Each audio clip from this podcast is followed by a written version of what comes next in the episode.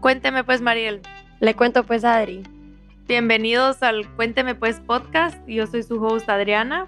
Y yo soy su co-host Mariel y aquí vamos a hablar de todo. Y sin filtro. Bueno, pues empecemos.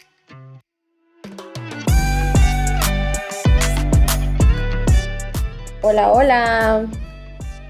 Aquí estamos ya de regreso en Miami. Las dos estuvimos en Guate grabando nuestro primer episodio en vivo en Corín de zona 14 y fue, la verdad que fue súper cool, pero yo estaba sudando. Demasiado, demasiado como nerve wracking, la verdad que completamente otra experiencia en persona. Sí, a mí hasta me dolía la mano para agarrar el micrófono tan fuerte. no sabía si sonreír todo el tiempo, como, no sé. Pero la verdad es que fue súper cool la experiencia. Y, Estuvo buenísimo. Sí.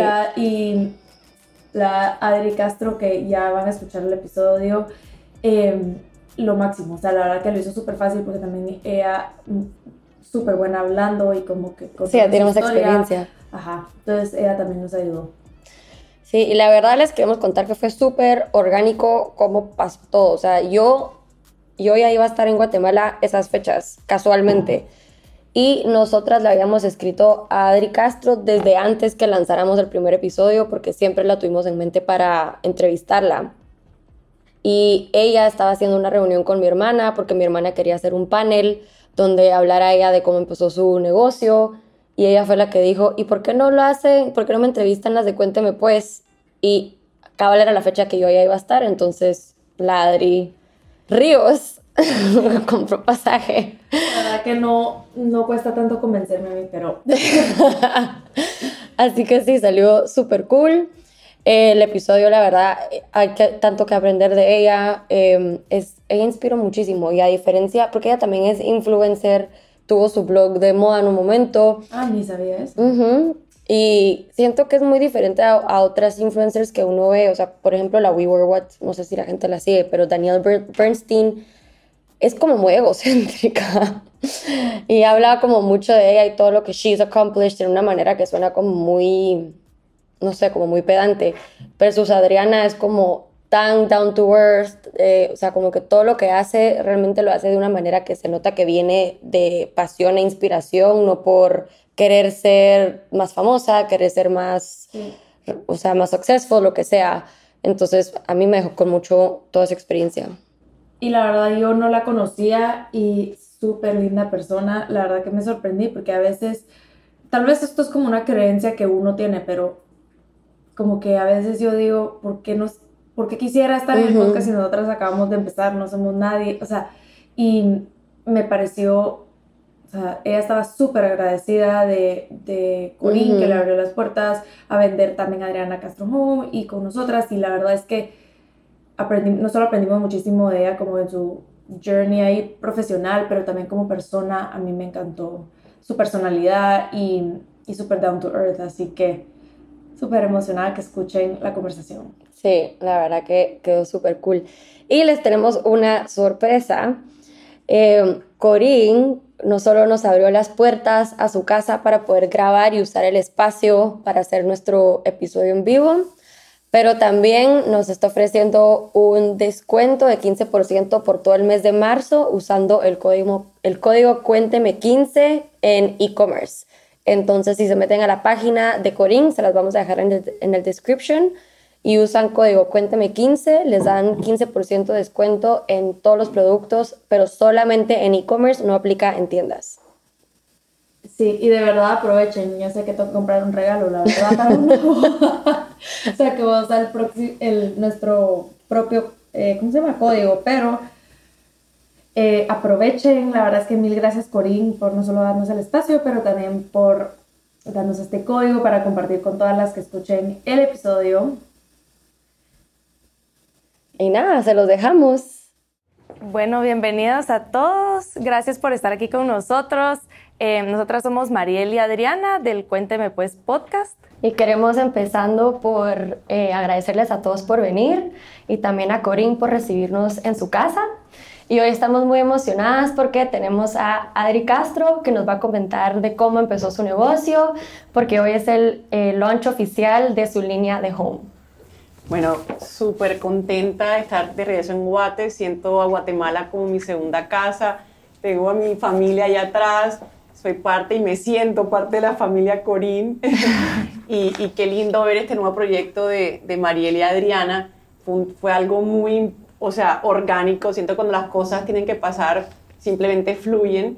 Eh, teníamos una entrevista, un podcast programado ya hace unos meses y por X o no se había dado. Digo, bueno, voy a Guate, porque no lo hacemos en Guate y en la casa Corín y así estamos todos juntos en familia y, y también de una manera también apoyarlos a ellos en, esto, en este nuevo emprendimiento que están lanzando. Así que a todos gracias por venir y a Corín, Silvia, Nicolás, a todo el equipo de Corín, Nina, todos gracias por, por esto que ha quedado espectacular. Así que bueno, cuando den inicio aquí estamos para contar un poquitico de nuestra historia. Adri, empecemos con que nos contés quién es Adriana Castro como persona y como profesional. Esa pregunta siento que estamos todos los días en, proceso de, identificarla, o sea, identificar quiénes somos. Yo creo que es una pregunta bastante profunda. Eh, todos los días me pregunto como que quién soy como persona y quién soy como profesional. Yo creo que ya no hay una división, yo siento que somos una sola persona. Yo diría que soy apasionada, eh, soy muy sensible, em, a veces disciplinada, ahí diría una parte profesional, y siento que me dejo llevar como persona como muy de, o sea, del corazón. Eh, quiero mencionar el corazón porque siento que es algo que a mí me, identifica y, siento que a través de los años he, logrado como seguirlo y dejar que también me defina como persona. Entonces, yo creo que esa es como una mezcla de quién sería yo como persona y profesional, pero en, en, una sola persona.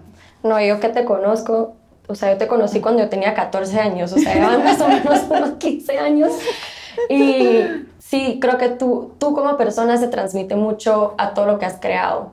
Así que... Y, y, creo que eso, lo que te decía, o sea, el tema profesional, siento que cada vez de pronto se nos olvida, se nos olvida y para conveniencia de nosotros. Siento que la persona es que nos va a definir y realmente entrar aquí adentro y eso es lo que va a decir quiénes somos y por eso menciono el corazón. Me encanta. hablemos un poquito de cómo empezaste tu carrera, porque ya vamos a hablar un poco del lanzamiento de Adriana Castro Home, pero eh, como me imagino que muchas saben, también empezaste con las bolsas. Entonces, eh, hablarnos un poquito de cómo fue ese proceso, cómo empezaste em, y de los early days. Bueno, echemos unos años, muchos años atrás, aunque se sienten que fue ayer, porque uno yo siento que uno uno no se da cuenta de todo lo que ha recorrido eh, yo me fui a los 17 años de Colombia a estudiar en Purdue, en Indiana, donde no hay nada, nada de moda. O sea, solo hay maíz. hay solo, o sea, cornfields y mucha intelectualidad. Y estudié economía, una carrera que realmente uno cree que no va ligado a la moda. Y estando ahí, me la gocé, me la disfruté, me veía como economista, me veía en banca privada, me veía trabajando por una gran firma, una multinacional. Y después de graduada me fui a vivir a Miami, me dieron el trabajo de mis sueños, era en Sony, eh, Sony Latin America, en ese momento era la más pequeña del, o sea, del staff.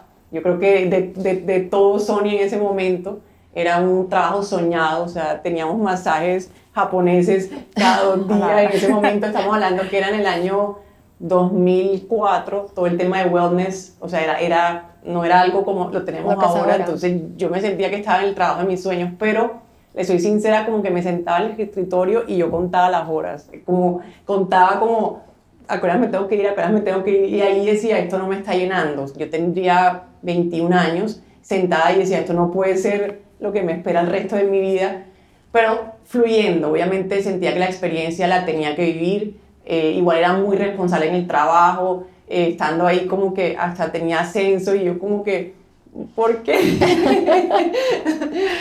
y, fueron pasando ciertas cosas. Eh, de pronto ustedes también como estudiantes o como padres de, familia lo han vivido en Estados Unidos cuando uno viene de fuera. Tenemos el tema del visado, que tenemos que buscar quién nos patrocina el visado.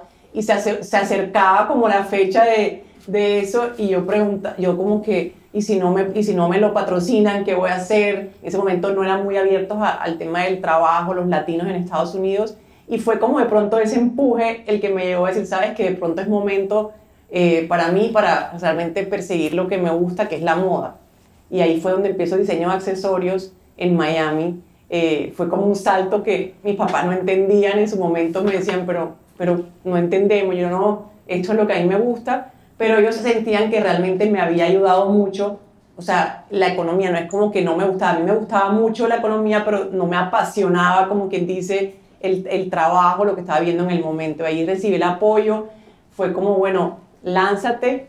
Me acuerdo como que me dio vergüenza con mis papás volverles a pedir dinero para la universidad, pedí un, un loan eh, para estudiantes y yo misma dije, lo voy a hacer y voy a mostrar que realmente es algo en serio. Y así fue como empiezo diseño de accesorios y, y me voy como que dice una industria a otra.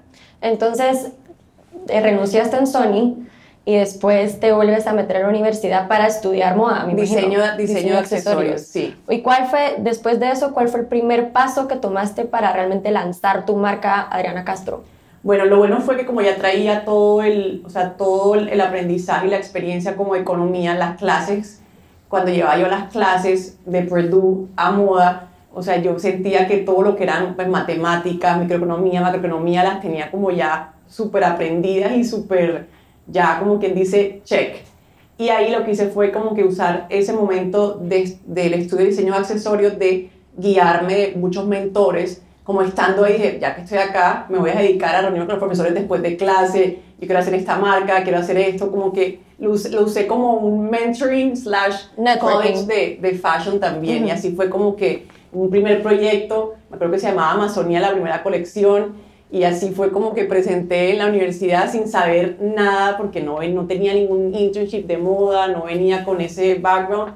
Y así fue. me acuerdo que el primer desfile lo hice en Miami Beach, me acuerdo que entre amigos, o sea que se, me, se, se, se ofrecieron a ser como ayudante de stylist, otro el tema de maquillaje, otro el tema del pelo y así fue el primer desfile de verdad sin saber absolutamente nada y ahí fue como que empieza un poco como pues, el nacimiento de la marca como tal. Como decimos aquí, te tiraste al agua. sí, al agua fría. ¿Y cuál fue como tu misión cuando empezaste esta marca? Eh, o sea, yo sé que tus bolsas también las hacen en Colombia. ¿Cuál fue como tu visión para tu marca? ¿verdad? A través de todo el tiempo y también cuando empezaste, eh, empezaste con esa idea o se fue desarrollando durante el proceso de crear la marca. Sabes que mis padres me dicen que desde pequeña siempre lo primero que veía era como el bolso de una mujer. Yo nací en Barranquilla y es Caribe, entonces usamos mucho, obviamente los problemas, arena, tierra y como que el bolso realmente era como la diversión eh, de nosotras las mujeres. Desde pequeña estaba obsesionada con eso. Y siento que de ahí siempre tuve como, como el tema de, pues que era la varita mágica de una mujer, para mí guardaba secretos, siempre como que me, me, llamó la atención de pequeña el tema del bolso y el tema de una bolsa. Y luego, sumado a eso, eh, yo encontraba en el mercado, o sea, viviendo en Estados Unidos, que eran como grandes diseñadores, pero no había como una marca latinoamericana como de, de calidad, de una manera como que la gente la reconociera y fue ahí como que digo, tengo que hacer algo, no sabía qué estaba haciendo, eh, me lancé por el trabajo hecho a mano, eh, que cada pieza fuera una pieza de arte, que no, no, hubiera una igual a la otra, empecé con materiales nobles y duraderos eh, y ahí fue cuando empiezo como tal con eso, pero siempre mi misión es como eso, el, trabajo hecho a mano, representar Latinoamérica en lo, en lo posible en moda, no había diseñadores en ese momento, tú decías Colombia, te decían café, en su momento droga, yo como que no, fashion, moda, y ahí fue como, siento que también ese compromiso como, como colombiana de, de poner el nombre de Colombia en América en alto fue también lo que me, me llevó a eso. Qué lindo. Sé, o sea, empezaste con bolsas. Después hace, no sé, como unos 6, 7 años, empezaste a hacer zapatos también empezaste a hacer otros accesorios y ahora tu línea home. O sea, te has reinventado muchas veces. Contanos un poco de ese proceso. Bueno, yo creo que como cualquier trabajo, cuando se vuelve monótono, si no preguntan una Shakira, la monotonía no nos lleva a nada bueno. Y, y, fue como que eso, yo creo que cuando uno está creando, necesita siempre como nuevos retos y de ahí de alguna manera han salido proyectos, por ejemplo, los zapatos fue con una tienda que se llama Moda Operandi, me dieron, te lanzas a hacerlo y vamos a hacerlo. Y también un trabajo hecho, hecho artesanalmente con artesanos españoles y a mí me encanta España y dije, bueno, vamos a hacerlo. Y yo, yo siento que eso es lo que me ha llevado a, crear nuevas categorías de producto. Nunca lo he visto como un tema de pronto, debería verlo de pronto un tema más business y más negocios, pero siento que cuando estás creando te vas llevando más, te dejas llevar un poco más con, pues, con, con la pasión y el corazón y la energía y, se van dando las cosas. Y habiendo pasado por tantas categorías, ¿puedes pensar en algo que haya sido como algo bien duro de, no sé, durante el proceso de crear el producto o a la hora de vender o algo que te haya parecido que siempre ha sido como lo más duro de tener tu propia marca a través de todas esas categorías. todos los días creo que nos pasa a todos los diseñadores o, o creativos y, o alguien con una marca, o sea, o sea, sea Corín, sea cualquier cosa, siento que todos los días hay retos, pero el tema de los zapatos, por ejemplo, no, nunca lo había trabajado, no conocía, porque yo cuando estudié diseño de accesorios me enfoqué en, en bolsas. Entonces sí, por ejemplo, aprendí muchísimo, fue un reto, porque no entendía nada de la construcción de un zapato, o sea, es igual que cada pie, cada pieza tiene su arte, y siento que para mí eso fue un reto, pero bueno, se, se logró y se logró el objetivo. ¿Y qué otros retos has tenido como emprendedora? Me imagino que hay varios, pero así de los que puedes pinpoint. La pandemia. sí. como, como emprendedora y como persona y como todo. En la pandemia, obviamente, o sea, cuando una persona no sale, una mujer no sale, lo primero que deja de, de invertir es en un bolso. Lo primero que tú dices, no va a invertir en bolso. Y ahí es la responsabilidad tuya como creativa y como empresaria de pensar en los que trabajan contigo. Siento que ahí tú dices, ¿qué van a hacer estas personas? Porque pronto uno se, se, se puede reinventar creativamente, pero realmente eh, hay comunidades indígenas que trabajan con nosotros todo el tema de los individuales, muchas otras cosas que hemos venido trabajando y ahí uno piensa qué, van, qué vamos a hacer. En ese momento quiero contarles que no teníamos la línea Home. Teníamos estos paneles, que eran paneles de un bolso, que nos había pedido una tienda se llama Moda Operandi. Y había, yo, yo voy a Barranquilla, me acuerdo que era marzo, eh, para el Día de la Mujer, y cierran aeropuertos, eran todo, y me quedo en Barranquilla ocho meses sin poder salir por la pandemia. En el taller, y digo que al final también todo pasa por algo, porque ahí pude estar como que tomando riendas en el asunto y realmente dar la cara y decir, bueno, ¿qué vamos a hacer? ¿Qué, qué vamos a hacer con, esta, con este stock, qué producto vamos a hacer, qué vamos a crear. Y ahí teníamos un stock de paneles de círculos de un bolso que eran de los best sellers. Y mi cuñada hace table settings. Hicimos en Instagram un table setting con un panel redondo y la gente lo empezó a ver como individual. Y ahí fue como, o sea, eso fue el primer pasito de, de home, eh, como realmente de algo que, que era una crisis mundial, salió algo para nosotros, por lo menos mantener el personal que estaba trabajando, que para, para mí era como, bueno, no importa que en el momento no vayamos a ver beneficio, el beneficio mayor es que ellos sigan trabajando con nosotros. Qué lindo, porque siento que en muchas cuando hay muchos obstáculos, siempre se abre una oportunidad y pues tuviste la oportunidad dentro de la pandemia para volverte a reinventar una vez más y también poder mantener a tu equipo, o sea, que, se, que todavía tengan trabajo y creo que no mucha gente hizo eso en la pandemia y eso dice mucho de ti como líder. Tan linda, Mariel y Adriana. También quiero contarle una historia que fue muy, o sea, fue muy curiosa. Yo tengo una obsesión con Gabriel García Márquez eh, con toda su literatura, sus historias. Y en, yo veía mucho que había como, como mucha tristeza, o sea, como soledad durante el tiempo de pandemia, eh, uno conectaba con las redes. Y dije, ¿cómo me, cómo me conecto de alguna manera con, con las personas que nos han seguido como marca y, y hacer algo que realmente podamos conocer sus historias? Se me ocurre con una camisa blanca, o sea, una camisa blanca de botones que todos tenemos eso en el closet, pero yo, por, yo, a mí me gusta como esa moda masculina y me gusta como algo clásico que nunca pasa de moda y vamos a hacer la camisa que se llama La Coronel si tiene quien le escriba. Y lo que hicimos fue, era una camisa de botones blanca y se bordaba a mano y la gente enviaba sus historias y eh, la bordaban localmente en Barranquilla, era como una a una, una historia, llenaban su historia y la bordábamos en el puño, en el cuello, eh, en el bolsillo. Y ahí como que todos estos, todos esos proyectos durante la pandemia fueron para mí fue como una chispa de, de creación, o sea, son cosas que tú no te imaginas cómo había meses que solo facturábamos la camisa. Yo decía, gracias, o sea, gracias universo y gracias como que las cosas te van como alineando cuando tienen como un significado verdadero detrás. Que voy a dar un paréntesis, la camisa es espectacular, métanse a su website y pídanla porque es divina. y también creo que también fue una, una, forma linda de también de conectarme y conocer otras historias que, que al final yo siento que nosotros nos, nos dan muchas ideas a la hora de crear. Sí. ¿Y cómo pasó esa idea de la camisa a ahora lo que es la vajilla? Y porque sí, creo que es otra categoría completamente. Entonces, ¿cómo pasaste de la camisa a la vajilla y esa idea? Bueno, yo creo que también Nina de Corín debe saber cuando, cuando empiezan a escribirle a uno y le piden cosas que uno no tiene, o sea, estaba el individual, que era el placemat, y no había eh, la vajilla. Como que queremos vajilla, queremos vajilla, yo como que no, lamentablemente no, no, no tenemos, no tenemos, y realmente a mí no se me había ocurrido hacer vajillas porque primero no conocía todo el trabajo de la cerámica, y si lo voy a hacer, tengo que conocerlo, pero siempre se me quedó como, como en la mente. Y en ese momento, eso fue, ya había visitado Antioquia, que es una parte de Colombia, que son muy reconocidos por la cerámica, había conocido varios talleres y en su momento se había quedado como todo en el aire. De pronto también pasan acá cuando de pronto contactan a, artesanos, de pronto no, no, no, no va más nada. En ese momento eh, empiezo yo a reconectarme con ellos, le envío diseño, no, vamos a trabajar, todo el mundo tenía ansias de trabajar y se dio como el proyecto.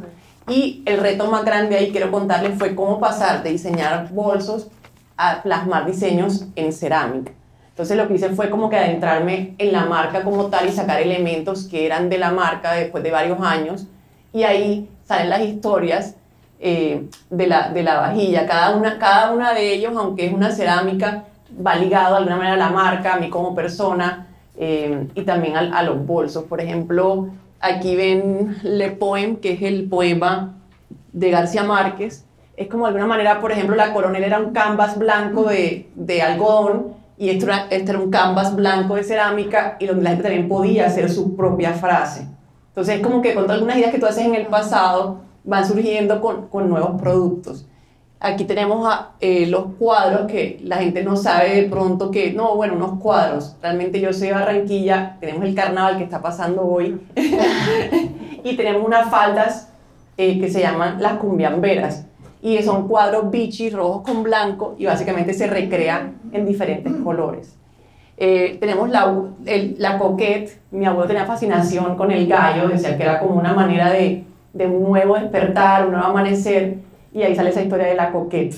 Y ahí cada uno tiene su, de alguna manera, por ejemplo, esto fue ya un verano mío en, en, en, Saint-Tropez, en el sur de Francia, cada uno como que va plasmando un poco de historia en la cerámica y ahí vamos creando la, la nueva historia de Adriana Castro Home. No, son un espectáculo. Y regresemos un poco a tu misión que hablaste al principio, porque dijiste que siempre para ti fue muy importante hacer cosas a mano, artesanales, que llevaran el nombre colombiano alto a través de todas tus reinvenciones dentro de tu marca, eh, la misión ha cambiado con esta línea de home o se ha mantenido bastante constante? No, constante. Creo que eso, yo siento que tu misión lo tienes aquí adentro y, ser, y tenemos que ser fiel a esa misión. Eh, el trabajo hecho a mano, siento que después de la pandemia se ha validado aún más y ya valoramos, o sea, el trabajo hecho a mano, la historia detrás de cada pieza nosotros desde un inicio hasta con los bolsos hacíamos todo lo que es preórdenes, made to order, eh, todo lo que es como custom made. Y eso después de pandemia yo decía, obviamente han pasado muchas cosas malas, pero de alguna manera también eh, somos más responsables a, la hora de producir como marca. Y después de pandemia el crecimiento fue impresionante, como de pronto como que nos, nos despertó como de ser un poco más responsable a la hora de producir, a la hora de crear. Y bueno, la misión sigue siendo la misma, o sea, el, el, altruismo para mí es algo que me mueve y el trabajo hecho a mano siempre y, local, y siempre trabajar con artesanos locales, sea, sea de Guatemala, sea de México, sea de España, sea de Colombia, como hay mucho talento y, y hay que apoyarlo y ser mediadores también de su trabajo. Siento que esas, esas colaboraciones son impresionantes. Sí, Em, a ver, ¿nos puedes contar un poquito también de el proceso detrás de la cerámica, porque yo y una amiga, una época tratamos de meternos al mundo de la cerámica y aprendimos que hay miles de tipos de cerámica que yo no sabía, por ejemplo. Entonces, ¿nos puedes contar un poquito más de todo lo que hay atrás de cada plato de Adriana Castro y el proceso de, de, crear esta vajilla? Bueno, yo, yo también, como tú, no tenía idea. O sea, yo trabajaba con, con pieles, con materiales nobles, o sea, tú trabajas con el cuero y realmente, o sea, todo es como que formas que tú puedes hacer con las, o sea, con las manos. Eh, de esa manera se, se, se, asemeja un poco al tema de la cerámica, pero ya entras al tema de, de colores y temperaturas, porque a mí cuando yo veo ya una, un, o cuero, yo lo estoy viendo de pronto preteñido, pero realmente el color se asimila mucho a lo que va a ser. Con esto fueron sorpresas porque yo quería vino tintos y la nada mostraban morados, entonces depende de la temperatura del horno, van cambiando, entonces todo es un proceso muy artesanal, o sea, yo no me imaginaba que estaba detrás tanto trabajo, donde un color podrían ser muchas pruebas, eh, y también cuando, si lo ves, todo es hecho a mano, o sea, tú, no vas, tú vas a encontrar de pronto que la letra de la G va a ser diferente en la otra valla porque todo es a mano. Entonces, aprender un poco también del tema de las tintas, los colores, la temperatura en el tema de, en el tema de también del material, cuando también estamos buscando hacer esta línea, eh, el espesor también es muy importante, el peso, eh, que sea, dish, dishwasher safe, que, que pues, todo es como todo un mundo. Y bueno, ahí, ahí aprendimos la, la lección y, y gracias a Dios va bien. Wow, ¿y cuál ha sido dentro de tus retos de esta línea el más grande? Sabes que fue un, fue un experimento, porque realmente fue un experimento cuando lanzamos, y también dijimos que sea el mismo, que sea la misma, yo no me sentía como el expertise de Home, que sea el mismo cliente, que como que, que, que, que, te reitere el expertise, como que no, yo a, a veces no quería ni poner nada de Home, sino que era muy sutil, muy orgánico, y dejar que el mismo cliente como que pidiera más o pidiera más de esa línea, porque siento cuando uno confía en lo que sabe hacer, obviamente uno es fácil venderlo, pero cuando algo nuevo, como todos tenemos miedos, y, y después hablaremos de eso más adelante porque estoy seguro que, que surgirá el tema de, tema de inseguridades y, y, otros temas como creativa o como empresaria que, que, que, uno prefiere que el cliente mismo vaya probando y vaya pidiendo más. Sí, cabal teníamos esa pregunta, que se había sentido como el síndrome de impostor que, que dicen ahora, que es como cuando no te sentís suficiente preparado, calificada para algún trabajo o categoría nueva o lo que sea. Eh, y, pero ¿cuál ha sido la recepción del cliente ahora que ya te tiraste al agua? Ya, bueno, yo sí lo veo en tu Instagram, mucho home. Eh, ¿Cuál ha sido la recepción de, de, los clientes? Bueno, hablábamos del síndrome del impostor y, siento que todos, o sea, pues el, por lo menos en, en, en, lo personal lo he sentido uh -huh. y cada cada nuevo lanzamiento, cada nueva creación va acompañado del síndrome. Sí. es una lucha constante y sobre todo porque estás esperando una aceptación eh, por parte de otra persona que no eres tú. O sea, yo puedo decir algo que a mí me gusta, pero también ustedes tienen que realmente decir y decir, me gusta. Entonces lo vivimos todo el tiempo.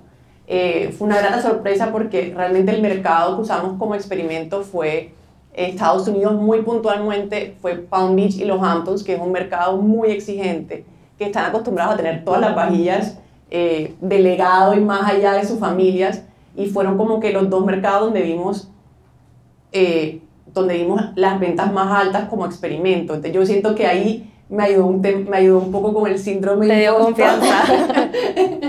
y ahí Ajá. siento que ahí como que, ahí ya decía, esto están comparando esto, sí. obviamente cada cada vajilla tiene su encanto, cada, tiene su expertise, tiene su calidad, pero realmente cuando vimos como que la, como la falencia, de pronto la necesidad de buscar otro tipo de historias más allá y de pronto combinar y hacer mix and match de, de piezas de pronto antiguas de su familia con piezas nuevas y el tema del apoyo al artesano también, entonces siento que eso fue como que la reacción de ellos y también me ayudó a mí también como creativa y también de una manera yo de traer nuevas ideas a la mesa.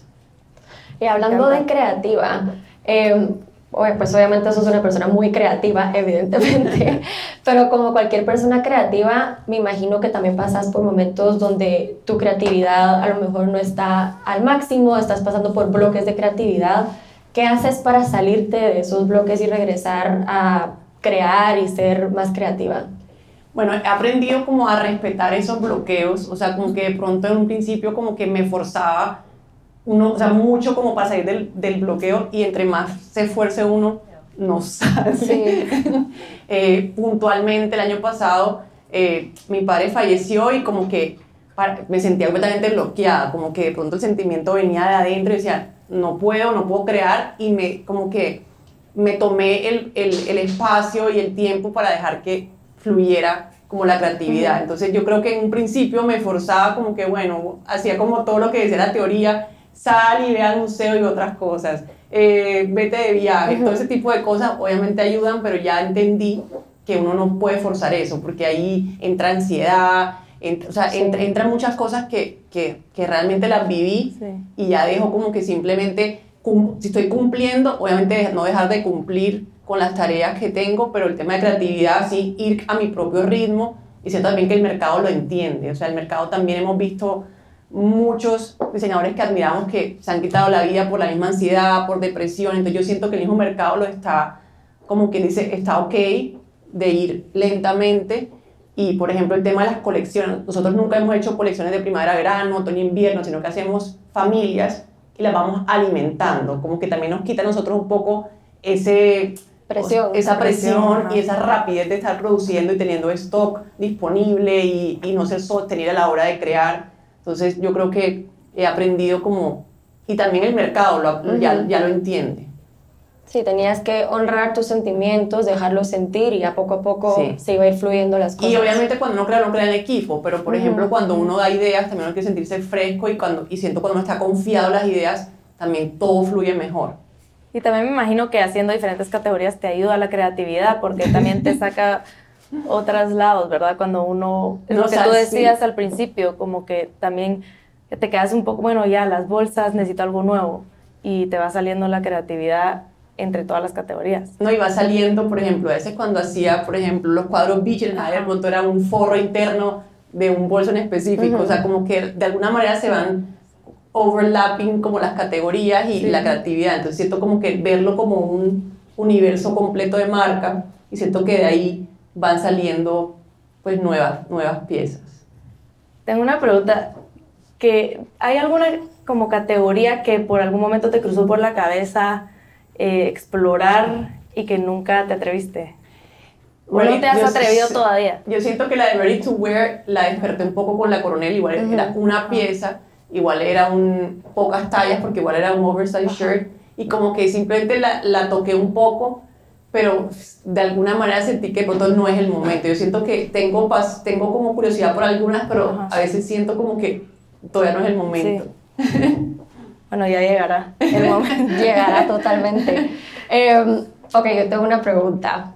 No sé si, pues me imagino que aquí la mayoría han, visto Sex and the City porque fue un fenómeno gigante. Em, y las bolsas de Adri salieron en Sex and the City 2, ¿verdad? Cuando se van a Abu Dhabi. ¿Cómo fue eso? ¿Cómo llegaron tus bolsas a que Carrie Bradshaw las tuviera? Bueno, ellos tienen un grupo de estilistas. Me acuerdo ese momento yo estaba empezando en un, showroom en Nueva York y habíamos mandado eh, como el muestrario de la colección nueva. Eh, eran, me acuerdo que eran como 8 o 10 piezas.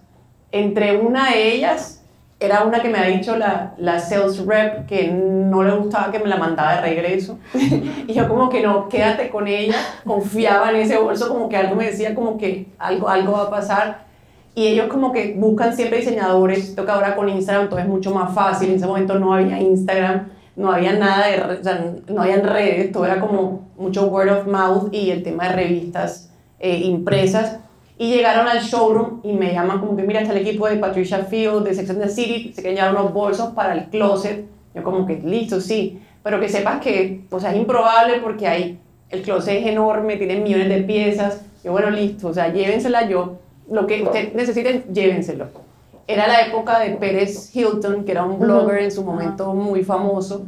Y mi, una primita mía que obviamente estaba en todo el tema de blogs, me dice, no vas a creer, está tu bolso en, está tu bolsa en, en- se llama Coco Pérez, la página. Y yo no juego con mis sentimientos, o sea, yo no y entro yo y era una foto de un behind the scenes mientras que grababan la, la película, pero como es una grabación, es un behind the scenes, no sabes si va a llegar realmente a la película, o sea, es como que está la foto, pero no sabes si va a alcanzar a llegar a la película. Me invitaron a la premiere, yo no me lo podía creer, y ahí yo había visto en el trailer dos, y cuando voy a Nueva York habían cinco, yo lloré toda la película, o sea, era como que, Wow, o sea, no me lo podía wow. creer porque en ese momento, ¿Qué o sea, era yo estaba empezando. Sex and the La. Y La como diseñador, el free press que te da eso y uno, o sea, uno diría, si fuera a pagar esto empezando, ¿cómo lo hubiera hecho? Fue todo Sí. como free press orgánico y eso definitivamente nos ayudó muchísimo. Había menos información que ahora, obviamente con redes, ahora todo está muy saturado. En su momento fue, tuvimos un pro y un contra. O sea, lo que pasó antes de Instagram no pasó, pero ese momento fue muy relevante para la marca, para las tiendas y los compradores de abrirnos las puertas y como de tener ese sello de, de aceptación. Qué increíble. Yo empecé a ver Sex and the City por ti, me acuerdo. No, y quiero, no, y quiero contarles que esto fue, esto fue una casualidad. Yo tam- ese mismo bolso que te digo que, que no me aceptaban, que se lo querían devolver, fue el que usó Carrie la película muchas veces y fue uno de los bestsellers. Entonces, cuando les digo como que trust your God, confíen en su intuición, como que obviamente vamos a tener siempre que nos digan cosas, esto va a servir, esto no. Vamos a tener siempre en el camino muchas personas guiándonos. Obviamente es bueno escuchar, siempre escuchar, pero también dejarse llevar como que lo que uno está seguro o siente en el momento. Wow. Pues me imagino que ese fue un wow moment para ti en tu carrera. Pero también te queríamos preguntar, o sea, eso es uno que nosotras, y me imagino que todas aquí ven como un wow moment, pero para ti, ¿cuál sido, cuál ha sido uno de tus momentos más que te quedas como, no puedo creer que mis diseños estén aquí? O puede ser, no sé, como un sentimiento personal. Bueno, Wow Moment, el año pasado, en enero, eh, la- ellos hicieron como And Just Like That, que fue la serie continuación de la película. En ese momento Jessica Parker se había quedado con el bolso, que les digo que, que era el bestseller y que ella se quedó con él. Sale en la serie, sale, entra un episodio, el episodio número 6, sale ella con ese bolso 10 años después. Entonces yo creo que ese para mí fue hasta más wow, Wow. moment porque era como, yo no tuve nada que ver ahí, no, o sea, nunca me llamaron, que ella misma, yo después empecé a preguntar, como que, cómo, cómo llegó, no, ella lo trajo al set, o sea, ella misma trajo su bolso, que debe tener miles de bolsos, y, y llevó eso, para mí eso fue un wow moment porque la marca prevalece, eh, o sea, lo que yo tenía como confianza en un principio de hacer bolsos que, que duren toda la vida, que se generación en generación, sentía que eso estaba como, ya, en ese momento ya dije, lo, lo estoy logrando, de verla a ella después de 10 años con el bolso intacto, como veo a Silvia cuando lleva a su casa con, con bolsas mías de, de años y yo pero está intacta, entonces esos son para mí wow moments porque es algo que permanece en el tiempo. Que yo creo que habla mucho de ti como persona y también de tu marca, porque son cosas que tú de verdad te enfocas mucho en que sean de calidad, hablaste mucho de que sean handmade, homemade, perdón, handmade, no homemade, con derechos de artesanos y también son de calidad, o sea, que son cosas que deberían de durar toda la vida, que creo que eso es lo lindo, pues, y todo esto debería ser para eso, o sea, que sea el plato que a lo mejor años después sea, ay, no sé, algún día mis hijos, mi mamá, sea "Ay, el plato que tenía mi abuelita, ahora lo tiene mi mamá, lo que sea, como que creo que dice mucho de ti, que tú sos una persona muy clásica, que ve las cosas a largo plazo, no solo eh, short de term. la moda, Ajá. de la temporada. o- Y Sí. como hablaste mucho también que las cosas que haces es para que también sean sostenibles, porque no estás haciendo mass production.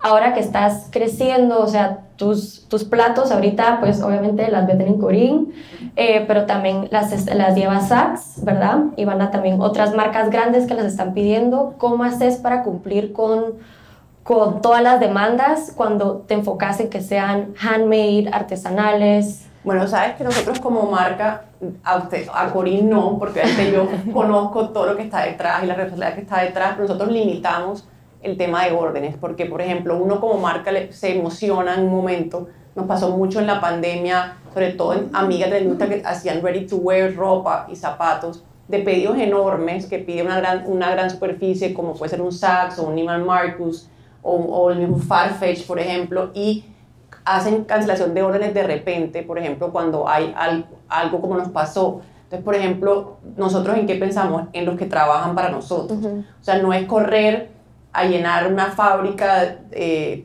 de artesanos trabajando, de empleados trabajando, sino más bien ser sostenibles con su propio trabajo en el tiempo. Entonces limitamos las cantidades eh, de órdenes porque también entendemos que es un trabajo manual y no podemos tampoco, como quien dice, inflar eh, la producción por, también como también protegiendo nosotros a ellos y también al cliente como tal, igual la calidad garantizarla en todo momento. Entonces sí limitamos las órdenes en las cantidades, sobre todo cuando son productos artesanales, porque vuelvo y digo, es como que su momento, una, una orden enorme. O sea, si te va a volver a pedir contratas empleados y después le va a decir, no, ya no pueden trabajar con nosotros. Nosotros queremos tener realmente que trabajen nosotros como, como los bolsos o a través del tiempo. Años. Ajá. Sí.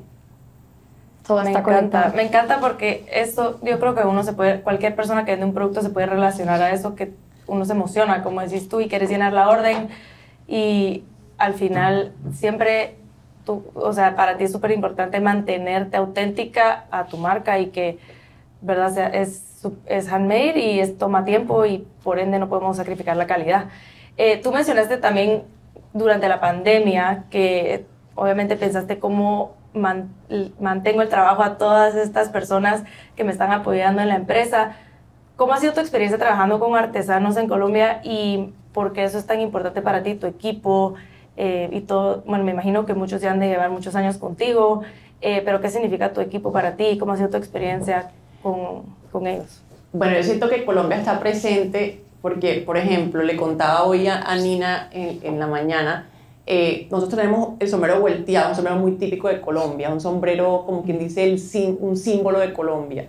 Y uno de los maestros artesanos que hace el sombrero hace los individuales, los teje, tiene 85 años, pero yo siento que está tejiendo historias. Si uno no apoya ese trabajo, realmente estás haciendo que es, o sea, esa técnica no vaya a las otras generaciones. Entonces yo siento que la responsabilidad con nosotros es un compromiso enorme. Entonces lo vemos como empresa, como marca, de que realmente estamos es, o sea, es un, es un talento, es un oficio que debemos eh, apoyar para que no desaparezca, porque de pronto también nos pasa cuando vemos todos estos artes, los artesanos si no apoyan, se desaparece la técnica. Entonces, ellos lo ven como un, como un gran activo eh, y parte de nosotros porque nosotros hemos aprendido muchísimo de ellos. O sea, hemos, o sea yo creo que he aprendido yo más de ellos y el equipo que ellos de nosotros porque ellos tienen su talento. Entonces, siento que ha sido un aprendizaje, un win-win eh, como marca y para ellos también como artesanos. Qué lindo, ¿verdad? El, trabajo en equipo creo que es lo más importante y se nota que tú de verdad valoras mucho con la gente que trabajas. Eh, también antes, hoy en la mañana, me estabas contando de tu mamá, porque tu mamá trabaja contigo, ¿verdad? Sí. Bueno, mi mamá venía de, mi mamá venía de, de trabajar en Milicom, una multinacional en, en telefonía, y ella dijo, ya no voy a trabajar más, me voy a dedicar a, a, mis, a mis nietos, eso fue hace un par de años atrás, me acuerdo que el primer día que entró al taller no la sacaba nadie, como cuando, o sea, realmente trabaja porque le gusta, ella se fue metiendo poco a poco y ahora eh, más que nunca, o sea, ahorita siendo viuda yo siento que ella es su, o sea, se convirtió como su, su compañero y también su, su misión y, y, está ahí de lleno eh, en eso. Y ya para mí es una ayuda tremenda porque realmente sigue siendo family owned y, igual aprender de tu mamá y también yo siento que ya aprenden ellos de nosotros. Sí, sí, sí, sí. Qué lindo. O sea, se nota que de verdad toda tu pasión viene también de tu familia. No, mi mamá, o sea, los dos eran, o sea, workaholics, como, como, como la familia tuya. también. Y sabes que si es de familia, le van a tener el mismo amor que tú le tenés a la empresa, pues se vuelve ya como es un, reto a veces, sí, porque es un reto a veces, pero siento que al final eh, hay, que, hay, que saber, hay que saber trabajar en familia y siento que lo más importante cuando trabajas en familia es respetar las funciones de cada uno y siempre, eh, de alguna manera también, la, la, crítica constructiva, no tomarla como a lo familiar, Personal. sino realmente como, como cualquier equipo de trabajo y separar, no llegar, o sea, obviamente uno cuando está apasionado ya a la casa y habla todo el día del trabajo, y obviamente es como intentar tener un balance de familia también en eso. Que es un buen segue a mi siguiente pregunta. ¿Cómo balanceas tu vida personal con la profesional? yo creo que la, la, la, la, mezclo mucho y siento que de ahí logro el balance. Yo siento que es como que lo mismo, es como que o, escuchar tu cuerpo, tú que también, ustedes vienen también con, con Wellness, que les he estado viendo todos los podcasts y ah. escuchando, eh, es escuchar tu cuerpo y decir, bueno, hoy puedo dar esto, no puedo dar esto, y uno mismo como que va midiendo. Obviamente a veces uno, cuando tiene momentos creativos, uno trata, se, aleja mucho, o sea, porque es como que uno no quiere de pronto socializar un poco, pero uno entender que el extremo también es malo. Entonces es como que, bueno, ya si me toca salir, me toca estar con mis amigas, compartir, familia, como que uno ya va metiendo como quien dice el ingrediente de la receta lo va metiendo, pero sí es como que escucharse y hay momentos donde, donde obviamente no hay balance porque se va uno de pronto para el otro lado excesivo de trabajo, sobre todo cuando trabajas con, con producciones o de pronto con, con semanas de la moda o semanas de lanzamiento, sabes que va a ser intenso, pero ya sabes que balancea, vea tu clase de pilates o de yoga y, y trabaja lo que tengas que trabajar y que tu cuerpo mismo te hable. Y el cuerpo sí habla. sí, el, el, cuerpo, como dice Shakira, cobra facturas. ¿Y cómo dirías tú que has cambiado desde que empezaste tu marca? Personalmente, ¿cómo te ha impactado todo este camino que has llevado? Eh, con tu marca? ¿Cómo, ¿Cómo te describirías antes y qué crees que ha sido lo que más has cambiado de ti durante todo este proceso o qué te ha dado como, no sé, como que, que te ha inspirado a ser, no sé, mejor persona, líder? Bueno, yo creo que antes cuando uno empieza no siempre quiere como la validación de otro, o sea, es como esa búsqueda constante de la validación, eh, la aceptación. Eh, siento que lo que más he aprendido es que eso, es, o sea, eso está bien tenerlo, pero no es lo que, te, lo que te va a llenar a ti como persona, como profesional. Entonces, ha sido un aprendizaje que creo que se, que se logra con, con, tropiezos, a veces buscando esa validación, aceptación, pero que al final se da cuenta uno que cuando, cuando uno es, es constante, cree en sus sueños, está como comprometido con la marca, te pueden decir mil nos, por ejemplo, cuando es, una, cuando es un comprador, estamos expuestos que nos digan, no, no me gustó, o te van a, de pronto va a ser crítica constructiva o crítica negativa, entonces yo siento que no dejar que esas, o sea, esos comentarios, esas validaciones o no aceptaciones te, te bloqueen a ti como empresaria, como diseñadora, como, como creativo. Entonces ese aprendizaje sería como que el que te diría que es el que más me, o sea, he aprendido mucho a no tomarlo como que no tan personal, sino como no es el momento, tengo que de pronto mejorar ciertas cosas, ir a hablar con el equipo, decir, bueno, mejoremos esto, ya se va a dar. O sea, un ejemplo concreto de eso es, por ejemplo, Neiman Marcus, eh, nosotros, yo llegué a un punto donde dejé de contactar a tiendas, como que ya, como que dije que sean ellos los que me contacten. o sea, como que daba tanta, esa, tanta frustración cuando uno empieza de que va, no, que no, que no, que ya se acabó el budget, o sea, o de que no, que está están buscando logos, están buscando, siempre están buscando lo que tú supuestamente no, está, no estabas ofreciendo. Que llegó un punto donde se sentía frustrada porque te bloqueaba a ti otros caminos de, de empresa o de crecimiento. Entonces, como que vamos a, vamos a seguir fiel a nuestra misión, vamos, vamos, que, que algo tenemos que, ahí vamos a llegar. Y la pandemia, por ejemplo, Nima Marcus nos contactó directamente, como que de pronto ellos les abrió la puerta a decir, validamos un negocio que sea handmade, que cuente historias, eh, valoraron también el tema artesanal. Entonces, eso es un ejemplo de, de pronto, de lecciones como de pronto no, no frustrarse, no desesperarse en el momento de tantos no, porque es normal, lo tenemos nosotros a diario, todos en, en cualquier industria. Entonces, ese sería como mi aprendizaje de, y, y, uno lo sigue teniendo, o sea, no, el recorrido todavía es largo. Sí, en vez de que te frenen esas cosas, que te impulsen a ser mejor, ver cómo puedes cambiar tu metodología, cómo puedes crear cosas diferentes, reinventarte una vez más. Em, si yo te pregunto cuál es el, el, mejor consejo que alguien te ha dado, ¿qué dirías? Mi, mi papá me decía como que eh, pan para hoy, y hambre para mañana. Como que eso a nosotros como, como, como, como empresa, como marca, de pronto hay oportunidades que son como el momento y uno las quiere tomar así como efusivos, así impulsivos, que son oportunidades muy a corto plazo, pero que realmente no vas a crear algo a largo plazo. Entonces yo soy como fiel creyente de eso, como que de pronto oportunidades del momento así que te van a hacer como ya, pero ¿qué pasa a, a través del tiempo? Entonces, Que eso es es, como- difícil empezando, me Ujú. imagino, poder como diferenciar. Pero creo que eso, por ejemplo, el- también en temas de distribuciones, en temas de, de posicionamiento de marca, como que eso también uno quiere pronto momento de estar en todos lados. No, yo, o sea, ahora somos muy selectos, como que pocas, o sea, pocos lugares donde vendemos, pero de alguna manera nos identificamos con su filosofía, con su estética, con su historia. Entonces, como que realmente nosotros como marca escoger bien con quién trabajamos, porque igual que un bolso o una buena vajilla, es como que crear una relación a largo plazo, no es como que listo, ya vendimos y nos desaparecimos, no, es como que realmente ser socios en la vida, como quien dice. Me encanta ese approach. Y también te quería preguntar, regresando un poco a lo que habías dicho de como confiar en tu instinto.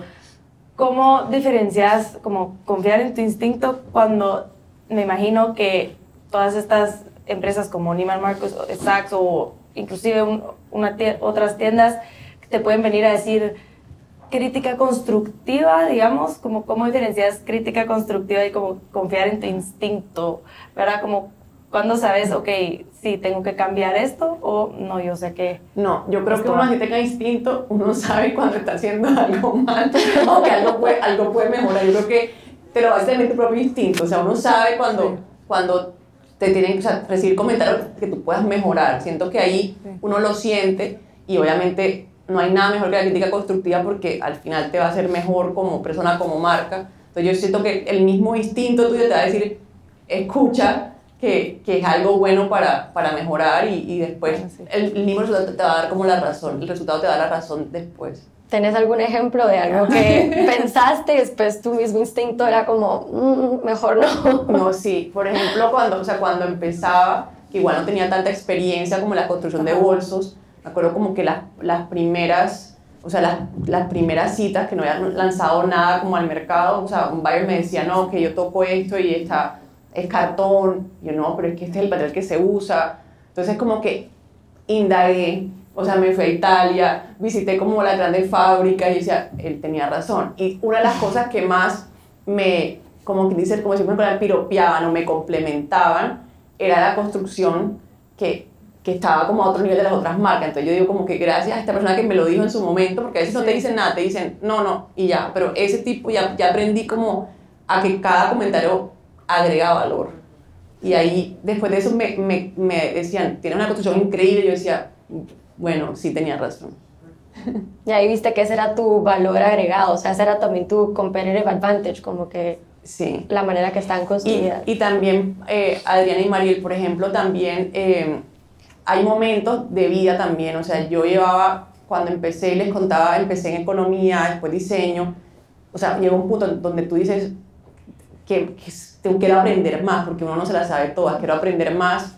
En su momento de, de decidirme a Madrid, eh, porque sentía que en Estados Unidos como que era muy, eh, todo era muy comercial, todo era, todo, todo era como el marketing como muy, eh, como, o sea, como muy forzado y quería como que de alguna manera encontrar como la esencia y, y- y la manera de yo poder seguir en esta industria sin sentirme como que parte de ese movimiento. Y ahí decidí irme a, a, a Madrid a hacer Luxury Brand Management y ahí siento que fue como un gran salto porque era como que lo que yo pensaba que estaba bien, había otro modelo, pero de alguna manera también estudiado, eh, aceptado, o sea, y podía haber casos reales de empresas de, de lujo donde de alguna manera tenían algo parecido a la historia que yo quería contar y ahí siento que ahí fue como entender, no me las sé todas. Ujú. Entonces me puede decir, no, ya te la sabes toda, ya lograste estar acá, no, algo más falta,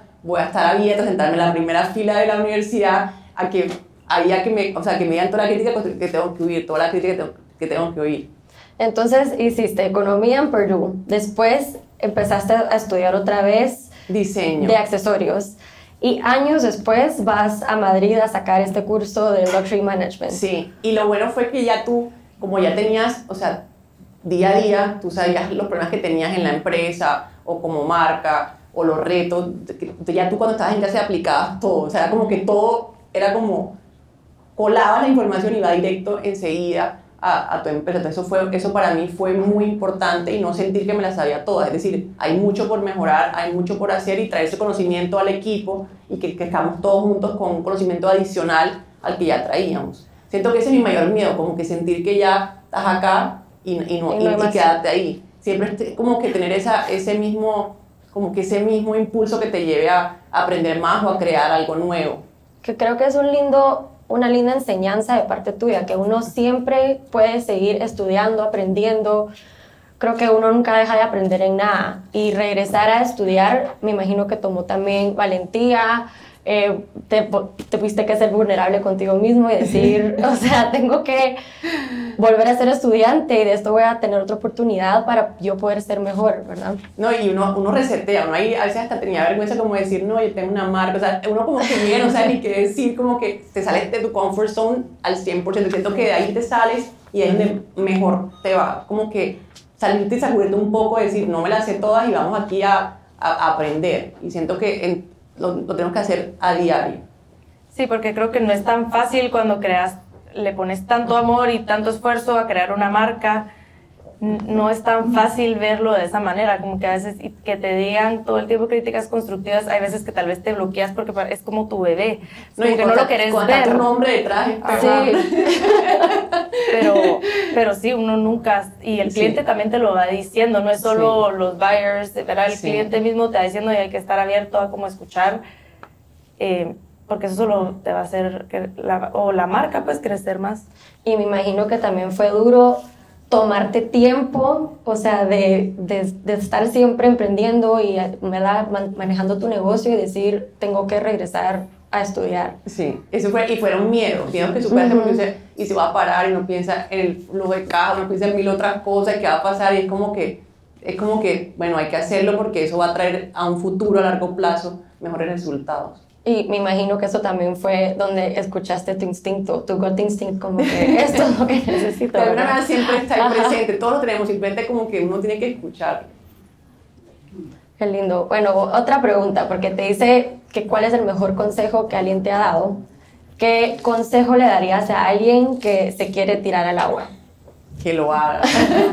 y que entre menos averigüe mejor, o sea, entre menos investigue, o sea, a la hora de crear, entre menos veas Instagram, entre menos veas cosas, es como que hazlo, porque entre uno más, o sea, a veces me pongo a ver cómo lo hice, no lo hubiera hecho. Si yo hubiera investigado un poco lo que era el de la moda, no lo hubiera hecho nunca. Entonces es como que no, no preguntar mucho, no indagar mucho, simplemente como que hazlo. Ya obviamente en el proceso irás aprendiendo y no hay nada mejor ir aprendiendo en el proceso, porque uno le puede enseñar todo muy teórico, pero al final la práctica es la que te da también a ti el conocimiento real de cómo son las cosas. Sí. Si, si, uno espera ser como perfecto, creo que uno nunca lo, nunca lo va haciendo, porque nunca vas a, nunca va a ser como el, meme, el momento nunca, perfecto, nunca, nunca vas a saber todo. Sí, hay que tropezarse y así es donde uno aprende. Mi mamá me preguntó que dónde aprendimos a entrevistar y yo, en ningún lado, o sea, solo, solo escuchando no, le dimos. sí, nos tiramos sí, al agua. Entre menos investiguen mejor. Sí. Bueno, hablemos de Adri Up Close and Personal. Eh, ¿Quién es tu Fashion Muse? Tengo varias. Danos todas. Me encanta. Carla Bruni me encanta. Carla. Bruni me, me encanta. Obviamente la princesa Diana me apasiona. Y siento también que hay, hay fashion muses, muses modernos y, y, siento que cada vez más estoy como mucho más abierta. Yo soy como muy clásica y como un alma, alma antigua que siempre estoy viendo como en el pasado, pero siento que he aprendido de tener fashion muses como clientas, que eso ha sido apasionante, como que realmente como que quiero preguntarles como que con qué se lo ponen, qué se pusieron, realmente es como que mezclar la realidad con tu fashion muse. La, ya no es como antes, como que la musa no. La musa la puedes tener enfrente todos los días y no te, da, no te das cuenta. Sí. ¿Qué iba a decir? Se me fue el train of thought. Eh, ¿Qué está, qué, what's next para ti? vamos, vamos, a preguntarle al God. no, yo creo que el, o sea, en Home me ha encantado este mundo, la verdad que, o sea, esto para mí es un gran paso, o sea, todo el lanzamiento en Corín para mí es un, un paso enorme porque primero, o sea, es como que un, un nuevo bebé y, y, y, darle como vida a ese nuevo bebé y siento que de aquí pasarán muchísimas cosas Eh, hoy hablábamos como que posibles colaboraciones y eso, es como que en este mundo adentrarme ya, que es un mundo nuevo y ahí encontrar como, es, o sea, como esas ganas de seguir creando en este mundo, siento que vendrán cosas, cosas nuevas, ya, ya veremos a ver qué, pero sí, definitivamente el tema de home me ha encantado, o sea, es algo con el que me he identificado. Eh, de pronto también a medida que uno va creciendo, eh, tu casa al final es tu santuario y, y, y, es como que cada vez quieres buscar objetos especiales para tu casa porque es como tu, tu lugar favorito de, de, o sea, tú me dices casa, o sea, casa o calle, ahora casa, pero realmente alimentar los objetos y, y arte, que todo esto que tenemos acá es arte. Y fuera de la moda, ¿cuál es un hobby tuyo? Otro hobby. Bueno, me encanta montar bicicleta. y, y, eso también fue como lo que te decía, muy orgánico. Empecé a montar bicicleta. Eh, tuve un novio que montaba bicicleta y me quedé yo montando porque me gustó mucho. Y en su momento hay un, un, un colombiano que ganó el Tour de Francia, se llama Nairo Quintana. Me contactaron para hacer una, un jersey, una camisa de, de, o sea, de, de bicicleta. Eso yo nunca lo había hecho y me dijo, no, quiero que cuentes las historias atrás de la camisa. Y de la nada habían unos tejidos del, del individual en la camisa, o sea, es como que eso fue un reto para mí porque yo, ¿cómo? Porque de la nada haciendo camisa de bicicleta y así fue como que pasó eso y es un hobby, pero también se convirtió en un proyecto, es como que de alguna manera como que ahí va pasando todo. Wow, qué, qué lindo. Eso sí no lo había visto. Sí, se llamaba, hicimos la Colombí y la Campeona. Entonces eran como que, eran, eran montañas, como que, como, como llegar a la cima, Ajá. pero mostrando que realmente faltan caminos. Ajá. Entonces como que de alguna manera contando la historia y el tema del sombrero volteado, que es muy colombiano, como de alguna manera reflejarlo en, la, en el jersey. Eso fue impresionante, como que cuando yo no quiero que hagas algo para mí, yo... ¡Qué cool! sí. Pero entonces, tías, o sea, al principio dijiste que tu vida profesional y personal es una. Se mezclan. Y bueno, mira, cuando, eso es un perfecto ejemplo. Cuando hice Luxury Brand Management, había una consultora que yo dije, como sea, la, la, quiero tener, yo, yo lo que sea, quiero que me investigue un poco y se adentre en la marca y me decía, tú eres, o sea, como que empezó a investigar un poco la marca y me dijo, no, yo no voy a investigar la marca, yo te voy a dar a ti todos los días, voy a ir a clase, me voy a sentar, te voy a observar y de alguna manera como que de ahí hay una esencia. Yo creo que lo, los diseñadores antiguos dejaron un legado porque pudieron como que dejar realmente quiénes eran ellos y ya el equipo lo puede como que trascender y llevar esa, ese legado muchos años. Entonces yo me decía, lo primero es realmente quién eres tú y después de ahí se puede crear la verdadera esencia, la verdadera historia uh -huh. y llevarla a través de los años. Aparte de Colombia, ¿qué más te inspira? Es que, bueno, el, el, los viajes como tal, ¿sabes? Cuando vengo a Guatemala, la, la artesanía me apasiona. Eh, los viajes, yo siento también el arte, me encanta la arquitectura, pero si me dices número uno, los viajes, porque siento que es un universo nuevo, creativo sí. en cada uno de ellos, no importa dónde vayas.